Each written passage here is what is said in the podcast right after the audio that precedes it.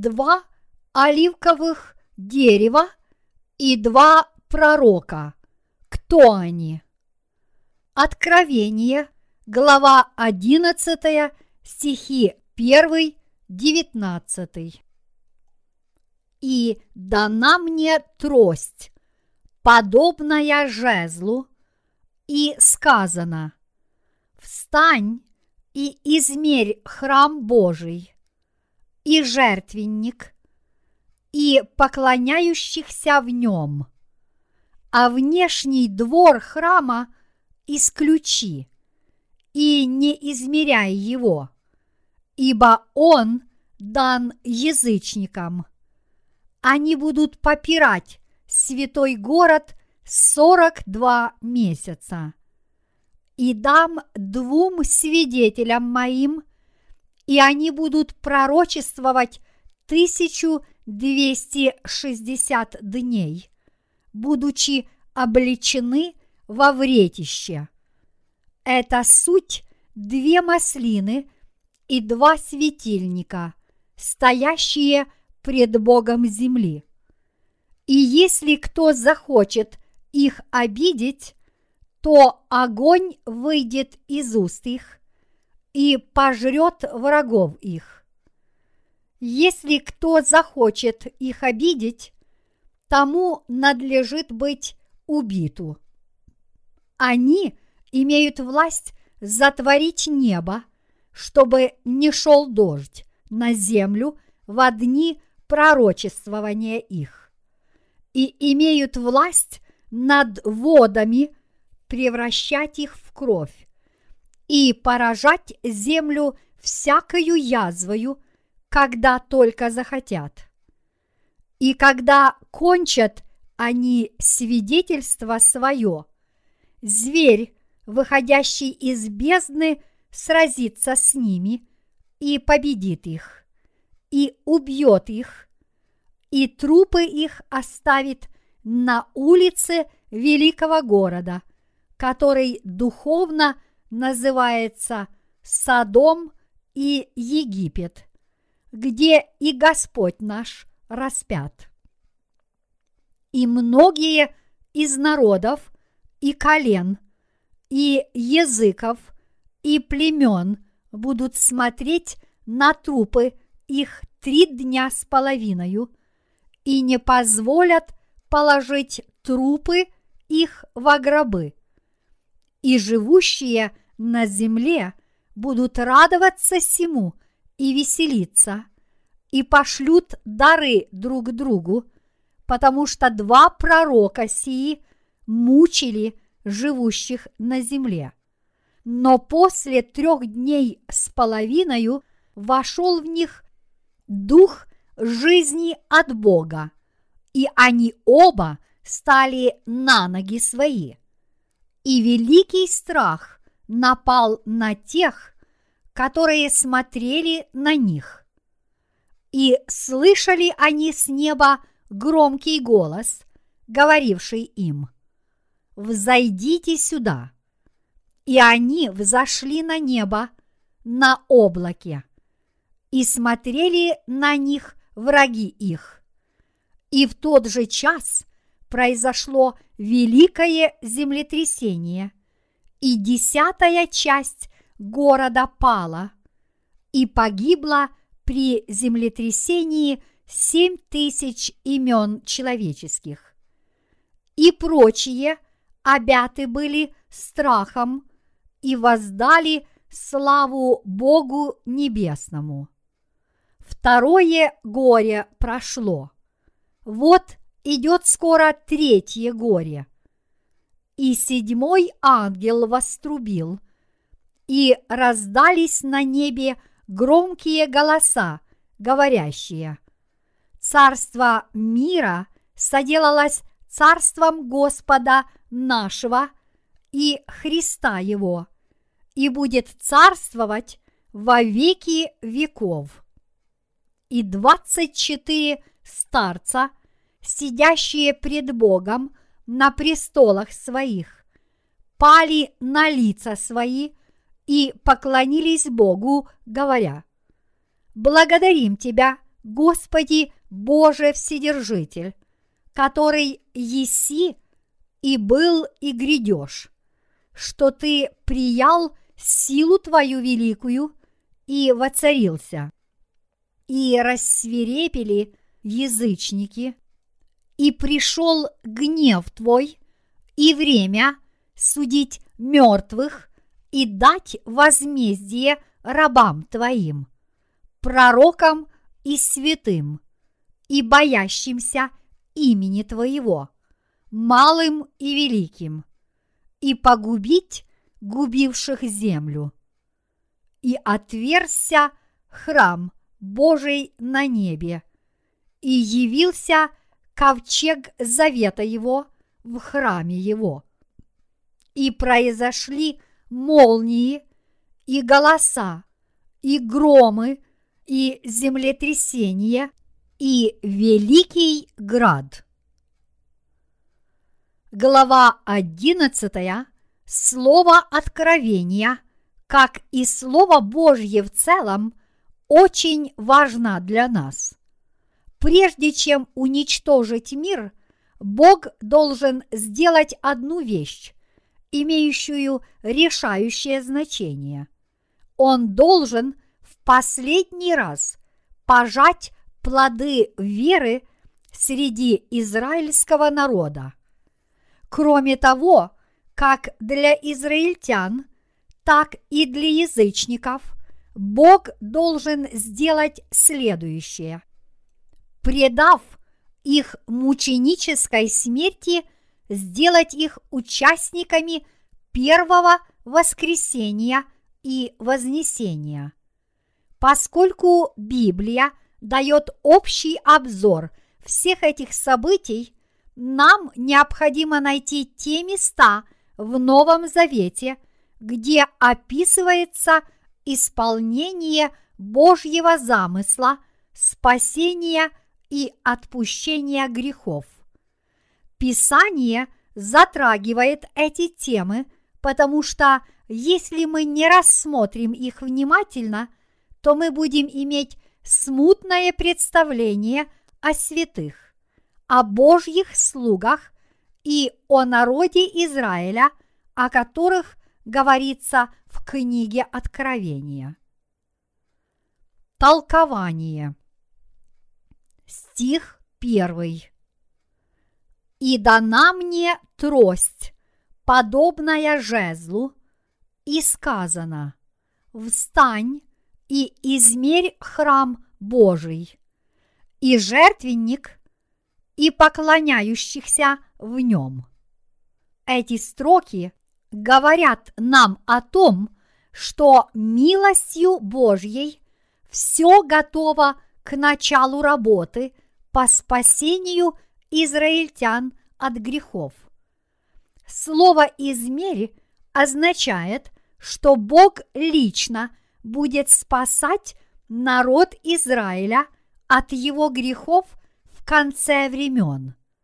В этих строках мы должны все свое внимание обратить на факт спасения израильтян от грехов. Это Слово Божье говорит нам о том, что с этого момента начинается проповедование Евангелия воды и духа народу Израиля. И это означает – начало Божьих дел, которые обратят израильтян в народ Божий, спасенный от всех своих грехов, благодаря благодати спасения, дарованной Иисусом Христом. Бог написал одиннадцатую главу Откровения для того, чтобы в конце времен – дать израильскому народу отпущение грехов. Слово «измерять» как в первом, так и во втором стихах означает установление меры всему. Уже задумав спасти израильтян, Бог, измеряя свой храм, хочет знать, готовы ли их сердца – принять дар спасения. А если они не готовы к этому, тогда, измеряя свой храм, Бог подготовит израильский народ с тем, чтобы сердца их могли прочно стоять в вере. Стих второй. А внешний двор храма исключи и не измеряй его, ибо он дан язычникам. Они будут попирать святой город сорок два месяца. Бог дал сатане власть угнетать язычников в течение трех с половиной лет. Следовательно, все язычники должны своими сердцами принять Евангелие воды и духа, слово искупления. И сделать это они должны как можно скорее в течение первых трех с половиной лет семилетнего периода Великой Скорби. История этого мира завершится, как только Великая Скорбь достигнет своего апогея, и начнутся ее вторые три с половиной года. Вскоре, в недалеком будущем, настанет время, когда все язычники, как и все святые, которые уже спасены от всех своих грехов, будут преследуемы и угнетаемы сатаной. Таким образом, язычники должны получить прощение своих грехов и подготовить свою веру к мученической смерти до того, как пройдут первые три с половиной года великой скорби. Народ Израиля также будет терпеть страдания в течение трех с половиной лет великих бедствий. Но в то же время израильтяне признают тот факт, что Иисус является их Спасителем.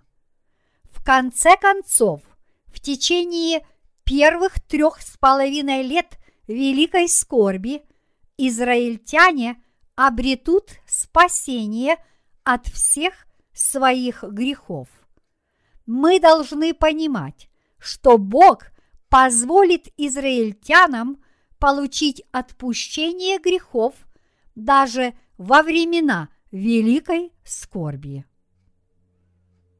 Стих третий. «И дам двум свидетелям моим, и они будут пророчествовать 1260 дней, будучи облечены во вретище.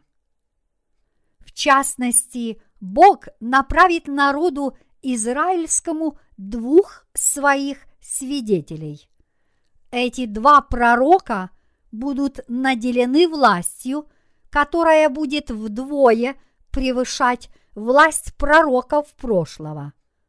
Словами, изрекаемыми этими пророками, Бог будет побуждать народ израильский признать Иисуса Христа своим Спасителем.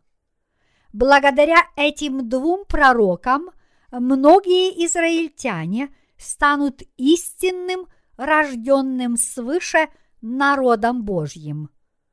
Посредством этих двух пророков, которых Бог пошлет спасать народ Израиля от грехов и творить чудеса в конце времен, Он призовет израильтян, ведомых этими пророками, обратиться ко Христу и уверовать в Него как своего Спасителя. Эти два пророка будут питать народ Израиля Словом Божьим на протяжении 1260 дней великой скорби, то есть в течение первых трех с половиной лет великих бедствий. Даруя израильтянам Евангелие воды и духа и побуждая их уверовать в него, Бог позволит им обрести спасение, которое, благодаря их вере, спасло язычников времен Нового Завета от грехов. Стих 4. Это суть две маслины и два светильника, стоящие пред Богом земли.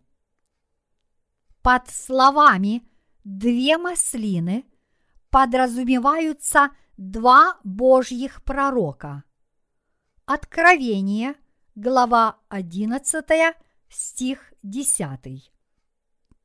А два светильника означают Божьи церкви, одну из которых он установил у язычников, а другую у израильтян.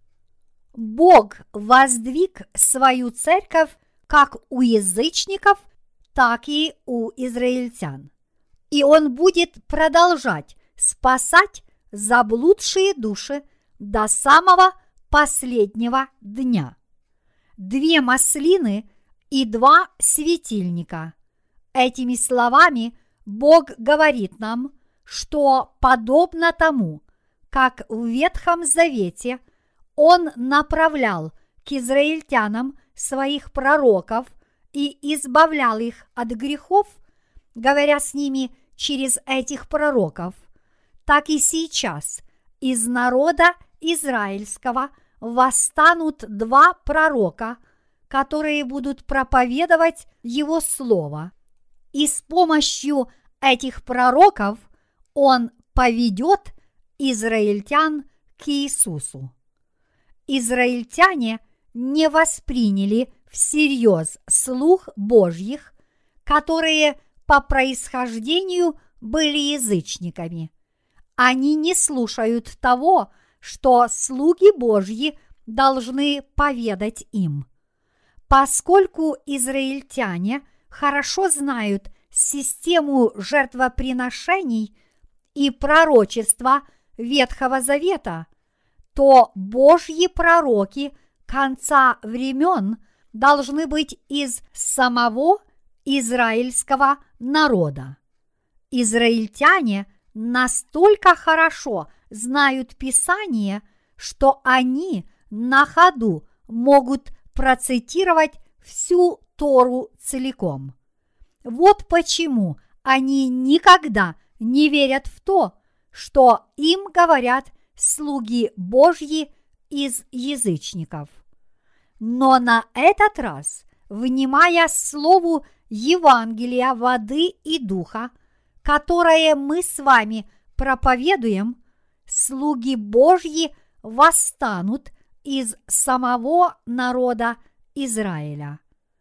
Когда среди израильтян появятся уверовавшие в Евангелие воды и духа, и когда среди уверовавших восстанут два пророка, избранные Богом, который откроет и объяснит им Слово Божье, только тогда уверует весь израильский народ. Народ Израиля узнает, что эти два свидетеля являются пророками, посланными самим Богом – чтобы избавить израильтян от грехов в конце времен. Эти два пророка явят народу израильскому свое могущество, подобное тому, которое демонстрировали ветхозаветные слуги Божьи, которых израильтяне хорошо знали и которым верили израильтяне увидят своими собственными глазами чудеса, которые будут творить два свидетеля. После этого народ Израиля обратится к Иисусу Христу и уверует в Господа. Когда они признают Иисуса Христа Сыном Бога и своим Спасителем, как это признаем мы, они будут иметь веру, подобную нашей вере. То есть они также будут спасены, веруя в Евангелие воды и духа. Эти два свидетеля будут объяснять Слово Божье и будут питать им народ Израиля в течение 1260 дней семилетнего периода Великой Скорби. Подобно тому, как вы и я, язычники времен Нового Завета, были спасены, уверовав в Евангелие воды и духа. Так и израильтянам Бог позволит спастись в конце времен по вере в Евангелие воды и духа. Стих 4 гласит Это суть две маслины и два светильника, стоящие пред Богом земли. Библия называет двух свидетелей Божьих двумя маслинами, а под двумя маслинами подразумеваются два пророка конца времен как сказано в десятом стихе. «И живущие на земле будут радоваться сему и веселиться, и пошлют дары друг другу, потому что два пророка сии мучили живущих на земле. Чтобы понять смысл этого слова, мы должны обратить внимание на то, Кем же являются эти две маслины? Маслины или оливковые деревья во времена Ветхого Завета использовались для изготовления различной утвари для святилища, а на алтарь в храме Бога изливалось оливковое масло. Кроме того, оливковое масло использовалось и в храмовых светильниках. В храме Бога могло использоваться только оливковое масло. Бог не допускал, чтобы в его храме применялось какое-либо другое масло, кроме оливкового. И он всегда следил за тем, чтобы использовалось только оливковое масло. Таким образом, мы должны знать, что как маслина, так и смоковница символизируют народ Израиля. Существует множество различного рода толкований того, что же собой представляют эти две маслины и два светильника. Некоторые люди заявляют, что они и есть оливковые деревья. Однако это не так, поскольку под маслинами подразумеваются помазанники. Во времена Ветхого Завета человека помазывали на пророка, на царство или на священство. На помазанника затем не сходил Святой Дух. Так под маслиной подразумевается Иисус Христос, который был зачат Святым Духом. Римлянам, глава 11, стих 24. Но среди людей есть также и множество недоразумений по этому поводу. И тем не менее, под двумя маслинами, которые являются двумя свидетелями, упомянутыми в начальных строках 11 главы подразумеваются два слуги Божьих, которых он избрал для спасения израильтян в конце времен. Вот о чем говорит нам четвертый стих. А под двумя светильниками здесь подразумеваются две Божьи церкви. Одну из них он установил у язычников, а другую у народа Израиля. Во времена Ветхого Завета Божья церковь изначально была у израильтян.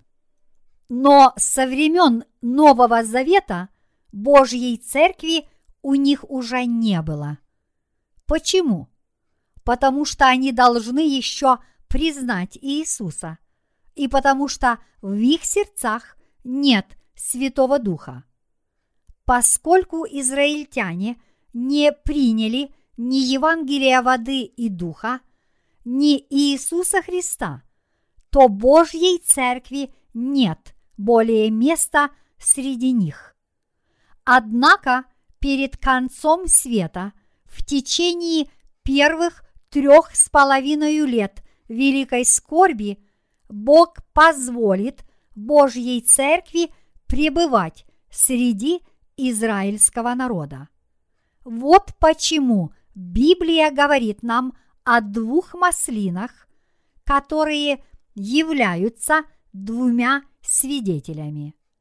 Господь утвердит свою церковь и будет спасать души как евреев, так и язычников. И благодаря этим церквям Он побудит их к духовному служению во спасение душ от греха до тех пор, пока не явится Антихрист. Это означает, что Бог соделает сосуды из святых, прихожан Его церкви, чтобы они вели служение во спасение душ, погрязших во грехе.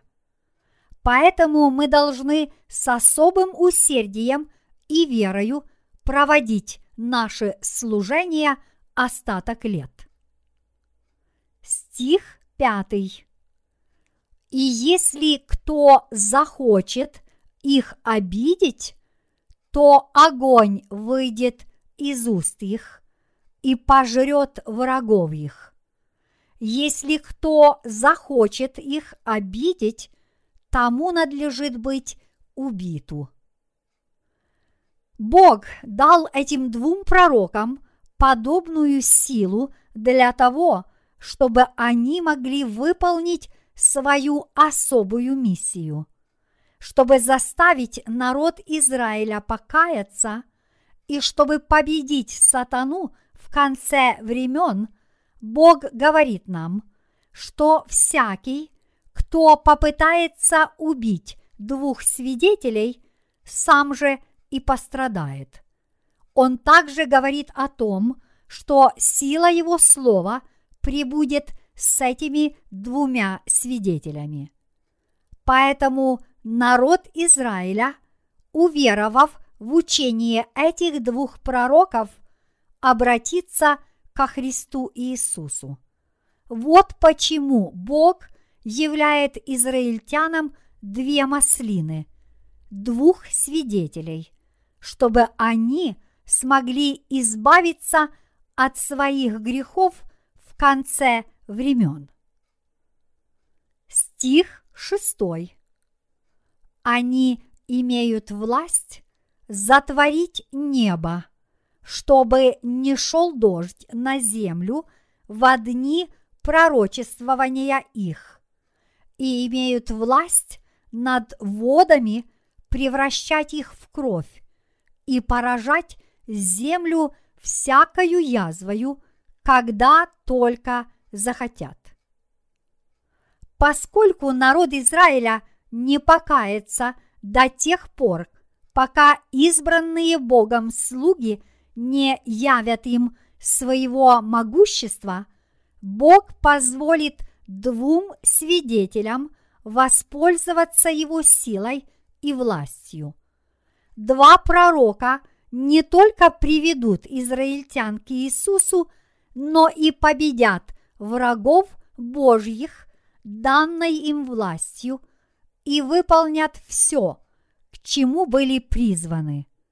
Бог наделит пророков особой властью для того, чтобы они могли проповедовать народу Израиля слово пророчества во всей полноте, чтобы они свидетельствовали о том, что Иисус Христос есть их долгожданный Мессия, и чтобы израильтяне уверовали в это. Стих 7. И когда кончат они свидетельство свое, зверь, выходящий из бездны, сразится с ними и победит их, и убьет их. Это слово говорит нам о том, что когда завершатся первые три с половиной года семилетнего периода великой скорби, на земле появится Антихрист. Именно в это время те из израильтян, кто веруют в Иисуса Христа как своего долгожданного Мессию, окончательно определятся со своей верою. Многие из них примут мученическую смерть, защищая свою веру в схватке со зверем, антихристом и с его последователями. Два божьих пророка также будут убиты, когда исполнят все, к чему были призваны. Убийство двух свидетелей антихристом свершится по воле Божьей. Почему? Потому что Бог хочет вознаградить их за мученичество. Этой наградой для них будет участие в первом воскресении, и они воссядут с Господом на брачной вечере Агнца и обретут жизнь вечную. Чтобы не спаслать подобную благодать всем святым, Бог желает, чтобы они приняли мученическую смерть во имя веры. Поэтому святые не должны ни бояться, ни избегать мученичества, но напротив, встретить его в твердой вере и обрести благословенную награду. Стих восьмой. И трупы их оставит на улице великого города, который духовно называется Содом и Египет, где и Господь наш распят. Эти строки говорят нам о том, что эти два свидетеля определенно являются выходцами из народа Израиля. Два слуги – которых Бог изберет для спасения израильского народа, будут не язычниками, но представителями самого израильского народа. Поэтому два свидетеля будут убиты там же, где был распят Иисус. Этот факт четко и ясно указывает на то, что два свидетеля являются израильтянами. Для народа израильского они слуги Божьи. Чтобы народ Израиля, который духовно подобен народу Содома и Египта, покаялся и уверовал в Иисуса, Бог пошлет им двух своих пророков. Он наделит их особой силой и властью – и накажет им свидетельствовать о том, что Иисус есть Мессия, которого израильский народ ждал. Антихрист убьет двух слух Божьих на Голгофе, то есть там, где был распят Иисус. Исполненные злобы последователи Антихриста будут люто ненавидеть этих двух свидетелей, которые веруют в Иисуса и свидетельствуют о нем. Подобно римским солдатам, которые распяли Иисуса и пронзили копьем его тело, злобные приспешники сатаны будут ненавидеть не только Иисуса, но и двух свидетелей Божьих и убьют их. Стих 9. И многие из народов, и колен, и языков, и племен будут смотреть на трупы их три дня с половиной и не позволят положить трупы их в гробы. Среди израильтян есть такие, которые не верят в Иисуса Христа как своего Спасителя. Увидев смерть плоти двух слуг Божьих, двух маслин, эти люди будут торжествовать с неописуемой радостью и, чтобы еще более насладиться одержанной победой, они даже не похоронят свои жертвы подобающим образом. Но победа их окажется иллюзорной, когда Бог снова вернет к жизни двух свидетелей, и неверующие убоятся Бога. Они будут поздравлять друг друга с победой, то есть со смертью двух слуг Божьих. Но это продлится недолго потому что очень скоро они поймут, что Антихрист не может сравниться с Иисусом. И тогда разочарование и опустошенность овладеют ими. Этим людям не понравится Божье слово пророчества, которое будут проповедовать два пророка. Восстав против этих двух свидетелей Божьих, они не только не пожнут последние плоды спасения, но и закончат тем, что станут последователями сатаны. Стих 10. И живущие на земле будут радоваться всему и веселиться, и пошлют дары друг другу, потому что два пророка сии мучили живущих на земле.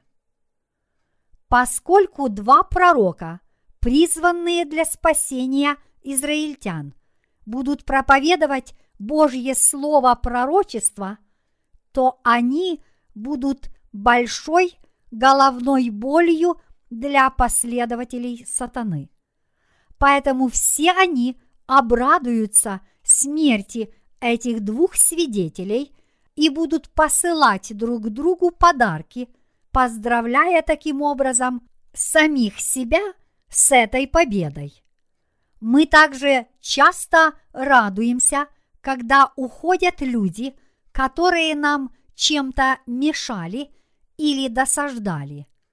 Антихрист и его сторонники – будут испытывать ненависть, когда два свидетеля, призванные Богом, станут проповедовать Его Слово.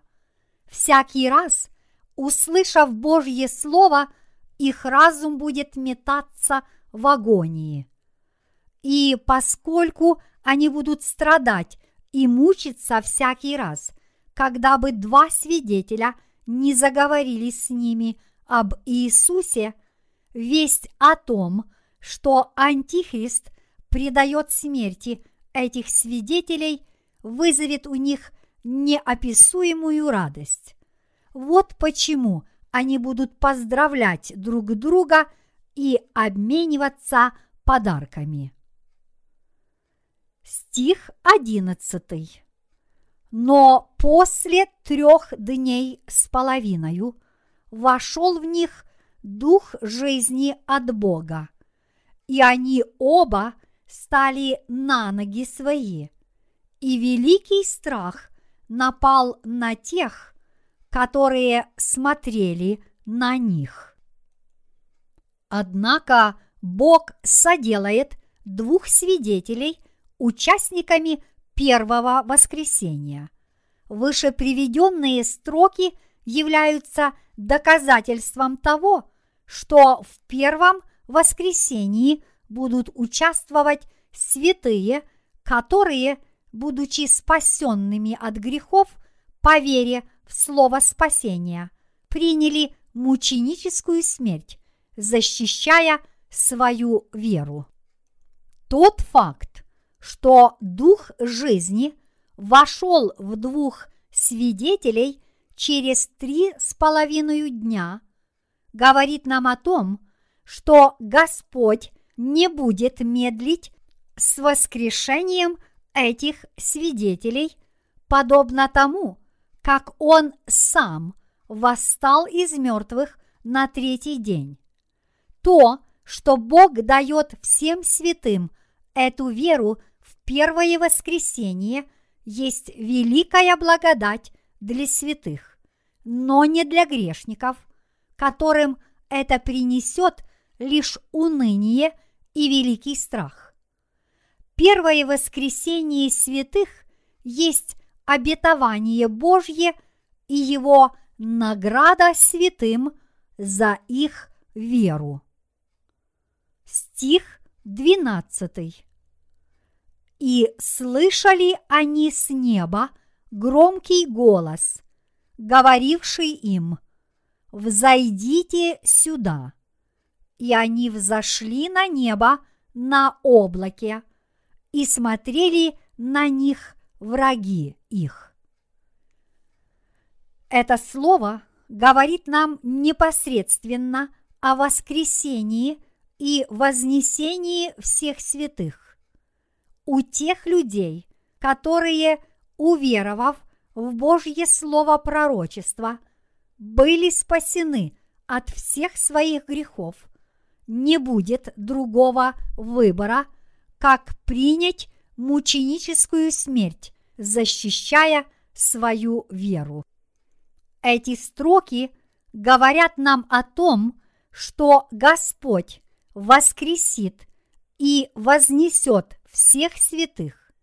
Святые и слуги Божьи, которые, будучи преданными Ему, приняли мученическую смерть, будут благословенны подняться на облака, вознесение, благодаря их вере в Господа. Мы не можем не благодарить Господа за наше воскресение – и вознесение, как награду за мученичество, которое мы примем, будучи спасенными по вере в прощение грехов, дарованное ним. Бог Отец позволит воскреснуть и вознестись всем тем, кто восстанет против Антихриста и примет мученическую смерть, веруя в Евангелие воды и духа, дарованное Иисусом Христом. Мы должны верить в этот факт. Воскресение и вознесение святых есть благодать, которая является следствием их спасения благодаря вере в Евангелие воды и духа, дарованное Богом.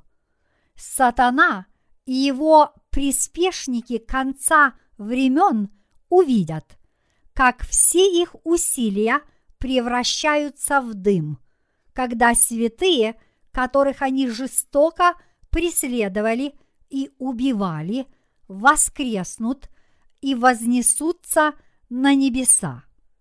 Бог воскресит и вознесет замученных святых, но Он уничтожит тех, кто еще остался на земле, наслав на них бедствия семи чаш своего гнева. Когда это свершится, Он сойдет на землю вместе со святыми и пригласит праведников на брачную вечерю Христову. И пировать Господь наш будет тысячу лет. По прошествию этой тысячи лет Он позволит сатане на короткое время выйти из кладезя бездны. И Он позволит ему сразиться с Богом и Его святыми. Но в конце концов Он уничтожит сатану и его сторонников и приговорит их быть ввергнутыми в вечный огонь. Праведники же войдут в Царство Небесное и будут жить вместе с Господом вечно. Стих 13. И в тот же час произошло великое землетрясение, и десятая часть города пала, и погибло при землетрясении семь тысяч имен человеческих, и прочие обяты были страхом и воздали славу Богу Небесному. После мученической смерти, воскресения и вознесения двух пророков, которых Бог призвал для спасения израильтян, Он позволит своим ангелам вылить на эту землю семь чаш своего гнева. Бедствия, вызванные этим, будут подарком тем, кто еще останется на этой земле после вознесения святых. Лишь тогда этих людей охватит страх, и они воздадут славу Богу, но это будет уже бесполезно, поскольку их действия не будут проявлением истинной веры в Божью любовь. Когда этот мир будет разрушен, праведники обретут вечное Царство Небесное, вечное воскресение и вечную благодать. Грешников же ждут лишь вечные страдания в адском пламени. Вот почему каждый человек должен получить отпущение своих грехов, уверовав в Евангелие воды и духа.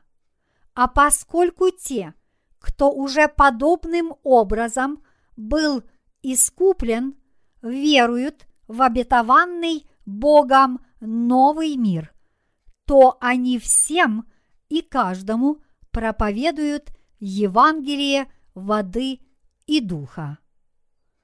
Стих 14. Второе горе прошло. Вот идет скоро третье горе.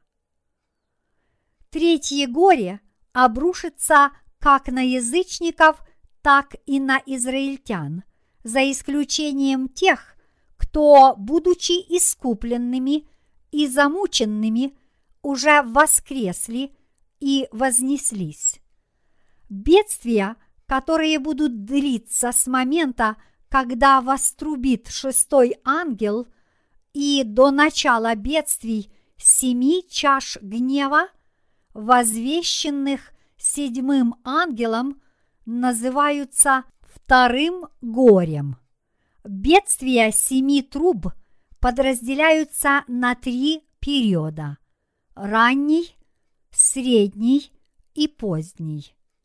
Природные катаклизмы и мученическая смерть святых от рук Антихриста составляют первое и второе горе. Третье горе – это бедствия, которые уничтожат этот мир полностью. Это третье горе обрушится на грешников, все еще пребывающих на этой земле в виде семи чаш Божьего гнева. Стих 15. И седьмой ангел вострубил, и раздались на небе громкие голоса, говорящие, «Царство мира соделалось царством Господа нашего и Христа Его, и будет царствовать во веки веков. Слова.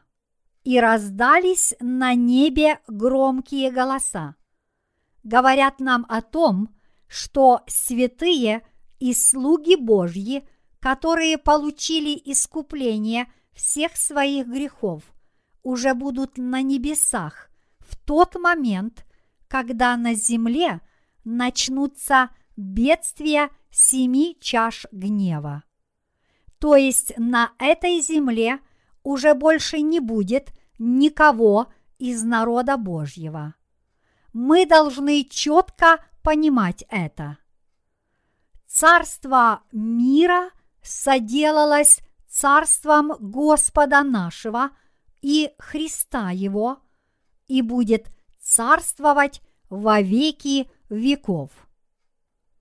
В это время святые будут возносить хвалу Господу на небесах. А как только все семь чаш гнева будут излиты на землю, они вместе с Господом снова сойдут на обновленную землю и вместе с ним будут царствовать в этом мире на протяжении тысячи лет. После этого – Господь и святые уже навечно воцарятся на новом небе и новой земле. Чтобы избавить нас от греха, все это время Господь наш служил нам, как служат слуги, вместо того, чтобы править нами как царь. По милости Его, те из нас, кто уверовал в Евангелие воды и духа, как в свое спасение, стали чадами Божьими. Поскольку наш Господь есть предвечный царь, то и народу своему Он позволит царствовать во веки веков. Аллилуйя! Хвалите Господа! Стих шестнадцатый и двадцать четыре старца, сидящие пред Богом на престолах своих, пали на лица свои и поклонились Богу. Бог достоин того, чтобы ему воздавалась вся слава. И тем, кто был спасен от своих грехов, должно пасть на лица – и возносить хвалу Богу.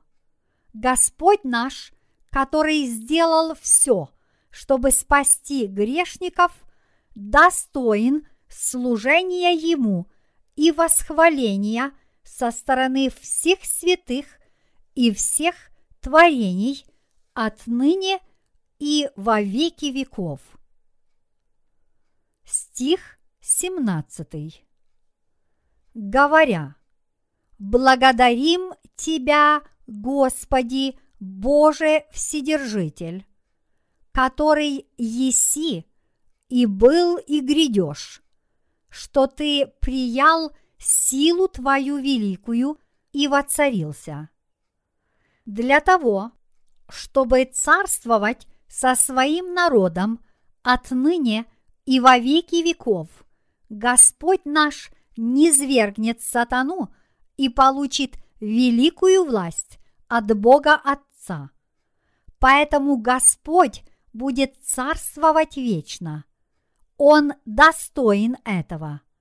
Я воздаю Ему славу, поскольку Господь, который уничтожил все грехи мира, который спас всех уверовавших в Евангелие воды и духа, и который покарал своих врагов, достоин могущественной власти и достоин царствовать вечно. Поэтому все, кто признают верховную власть Бога, облекутся славою, славя Бога во веки веков, всемогуществом и любовью Господней. Стих 18. И рассверепели язычники, и пришел гнев твой, и время судить мертвых и дать возмездие рабам твоим, пророкам и святым, и боящимся имени твоего, малым и великим, и погубить губивших землю. Одновременно с пролитием семи чаш Божьего гнева грядет гибель плоти тех, кто духовно остается язычником.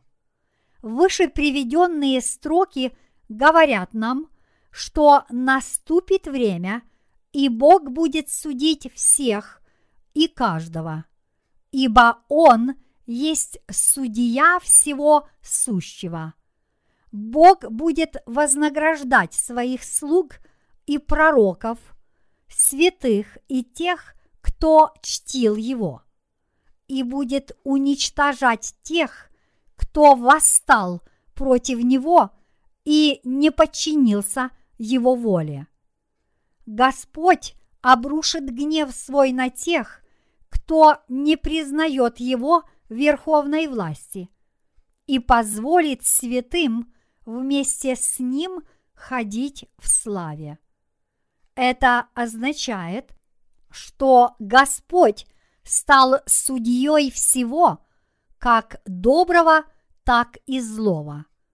Когда Бог воссядет на своем престоле, как царь рожденных свыше, и станет судить всех и каждого, все грешники – и все праведники мира получат справедливое воздаяние за соделанное ими.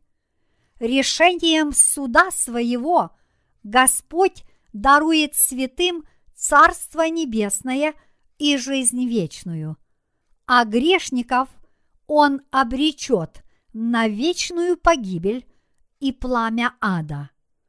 Верховная власть Иисуса Христа и благодать царствования народа Его пребудут во веки веков. В это время первый мир пройдет, а второй мир, Царство Христова, начнется. Стих 19. И отверзся храм Божий на небе, и явился ковчег завета его в храме его.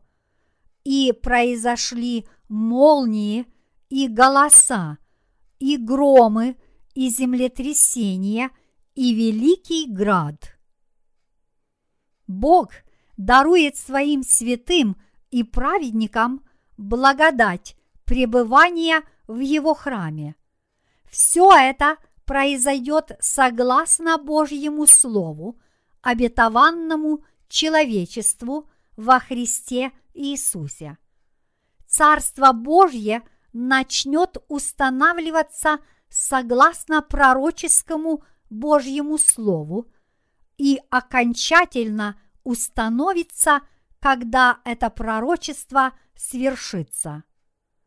Все обещания Бога от воскресения и вознесения святых до участия в брачной вечере Агнца с Иисусом Христом и благодати вечного царствования даны в равной степени как народу Израиля, так и язычникам. Он одинаково относится как к спасению израильтян в конце времен, так и к нашему спасению – потому что и им, и нам Бог уготовил мученическую смерть в это время. Бог воскресит и вознесет как израильтян, так и язычников. И тех, и других Он облечет в ту же славу. Слово говорит нам, что невзирая на то, что по плоти своей израильтяне и мы, язычники, разные народы, мы, тем не менее, духовно представляем собой единый народ Божий. Многие люди заявляют и веруют в то, что рожденные свыше будут вознесены до того, как начнется семилетний период великой скорби. Но это не так. Согласно Библии, люди будут продолжать слышать истинное Евангелие и будут продолжать получать искупление своих грехов в течение первых трех с половиной лет семилетнего периода великой скорби. Затем явится Антихрист, святые будут преданы мученической смерти, и после их воскресения и вознесения настанет время Христовой брачной вечери Анца, которая позволит святым царствовать вместе с ним на протяжении тысячи лет. Святые должны точно знать, когда наступит время их мученичества, воскресения и вознесения. Не зная этого, они по-прежнему будут пребывать в духовном замешательстве и в конце концов так и умрут в нем. Те, кто точно знают промысел Божий относительно конца времен, надеются на свое воскресение и вознесение и продолжают усердно служить Евангелию. Люди, которые знают, что на этой земле надеяться не на что, должны, веруя в Евангелие воды и духа, иметь ту же надежду, что и рожденные свыше. И святые примут мученическую смерть, веруя в Слово Божье. В наше время необходима вера, которая способна различать времена установленные Богом. Время, когда ужасающие бедствия обрушатся на весь мир, и явится Антихрист совсем близко. Сейчас время пробудиться ото сна. Мы должны помнить, что мы пройдем через почти все бедствия великой скорби исключительно важно, чтобы мы верили в возвращение Христа, в наше воскресение и вознесение, и в наше участие в брачной вечере Агнца со Христом. Для того, чтобы в настоящее время мы все имели должную веру, нам необходимо войти под сень Евангелия воды и духа. Я надеюсь и молюсь о том, чтобы вы, зная о грядущих временах, имели соответствующую единственно правильную веру, которая необходима нам в это время.